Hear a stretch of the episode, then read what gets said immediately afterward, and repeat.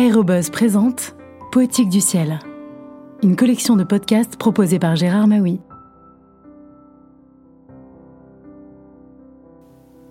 Bonjour.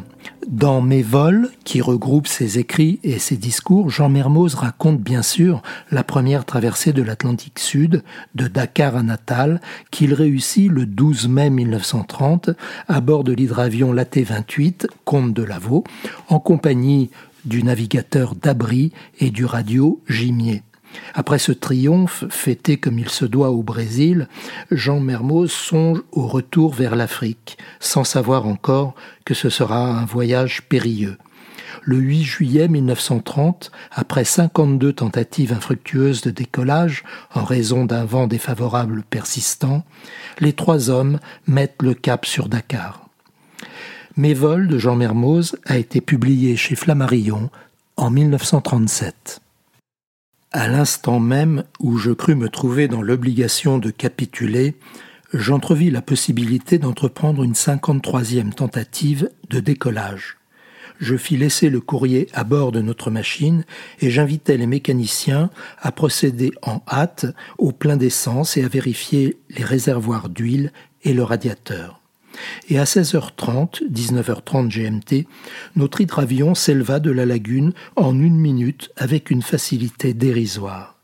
Notre victoire, nous la devions au vent sud-est. Malgré les secousses provoquées par les 53 manœuvres, notre appareil était aussi fringant que par le passé. À 200 mètres d'altitude, au-dessus d'une mer sombre, il fonçait, j'oserais dire, tête baissée, dans la pluie. La visibilité horizontale n'excédait pas un kilomètre. Le plafond était à moins de 50 mètres. Le vent soufflait en rafale du sud-est à la vitesse de 30-40 km à l'heure. Nous vîmes alors une mer agitée et parfois démontée. La lumière de la lune ne perçait pas les nuages. La nuit nous surprit en plein milieu des grains je vécus des heures vraiment très désagréables. Si le moteur tournait toujours avec la plus parfaite des régularités, et si toutes les températures étaient normales, la pleine charge rendait le pilotage très pénible. Lassé de ne rien voir, je mis la tête dans la carlingue et conduisis l'hydro en me servant uniquement des appareils de bord et de contrôle. D'abri et Gimier n'étaient pas plus à l'aise, le premier pour effectuer ses travaux de navigation et le second pour émettre et recevoir des messages de radio. Pendant trois heures et demie, tout se confondit, les nuages, l'horizon et la mer. De temps à autre, des petites gouttes d'huile s'écrasaient sur le pare-brise. Je n'eus aucune inquiétude. Je croyais que le trop-plein d'huile s'échappait par le bouchon du réservoir. Comme tout a une fin, à minuit, nous dépassâmes la zone de perturbation pour entrer dans un ciel splendide, dépourvu de tout nuage et baigné dans une lumière éclatante. Je commençais à être tourmenté par les taches d'huile qui grossissaient et se multipliaient sur le pare-brise, car les heures passaient et le moteur devait bien consommer quelques litres. Nous allions vers la fin du clair de lune pas la moindre brise de vent, la mer était calme et notre joie complète. Nous faisions alors un véritable voyage de plaisir, une excursion de pilote de ligne, nous étions devenus des touristes.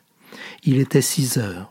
Les lueurs d'échappement du moteur m'aveuglaient et me faisaient mal aux yeux, de telle façon que je me trouvais dans l'obligation, une seconde fois, de regarder à l'intérieur de la carlingue et de suivre toutes les indications données par les instruments de bord pour piloter.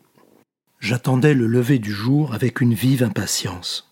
Quand le soleil s'éleva au-dessus de la ligne d'horizon, j'aurais alors préféré ne le voir jamais. C'est l'aube qui me fit entrevoir toute l'importance du désastre. Il y avait de l'huile partout, sur le pare-brise, sur la carlingue, il y en avait jusque dans le poste de pilotage. Il se passait évidemment quelque chose d'anormal. Cependant, le moteur tournait aisément au régime de 1620 tours minute, et notre vol en avant était facilité par un vent de sud-ouest. À 200 mètres d'altitude, nous distinguions les vagues qui semblaient avoir deux à trois mètres de creux. Il était impossible d'atteindre la côte.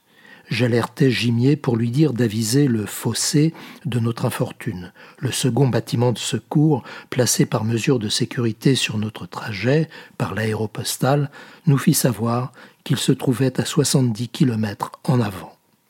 Les nuages faisaient de grandes taches sombres sur la mer, ce qui m'empêcha de trouver le bateau.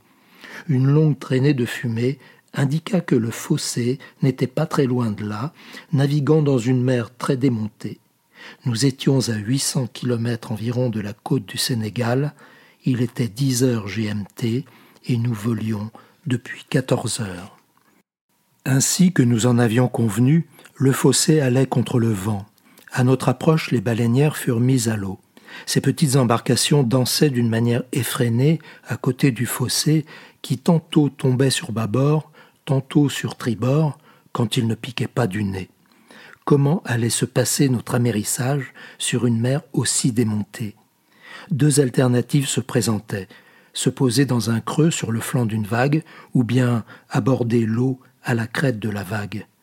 Le courrier ayant été placé à l'arrière de la cabine, d'abri et gimier se maintenant au même endroit, je volais le plus lentement possible en me rapprochant de l'océan. Un creux très profond se forma à trente mètres devant l'hélice. Sèchement, je poussai le volant en avant, puis le tirai sur le ventre.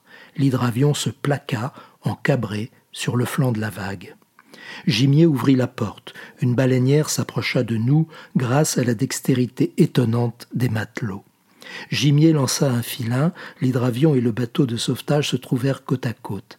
Dans une danse éperdue, nous parvînmes à décharger les sacs de poste.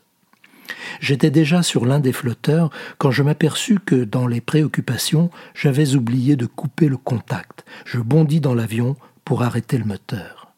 Dans le choc très brutal de l'amérissage, un croisillonnage céda et l'extrémité de l'aile gauche baignait dans l'écume. Nous avions espéré pouvoir ramener notre hydro que nous tirions avec un câble d'acier très solide. Une vague, plus puissante que les autres, s'y opposa. Le comte de Lavaux disparut dans les flots. En regardant sombrer notre hydravion, je me fis la promesse de profiter plus tard de l'expérience acquise au cours de ces deux vols.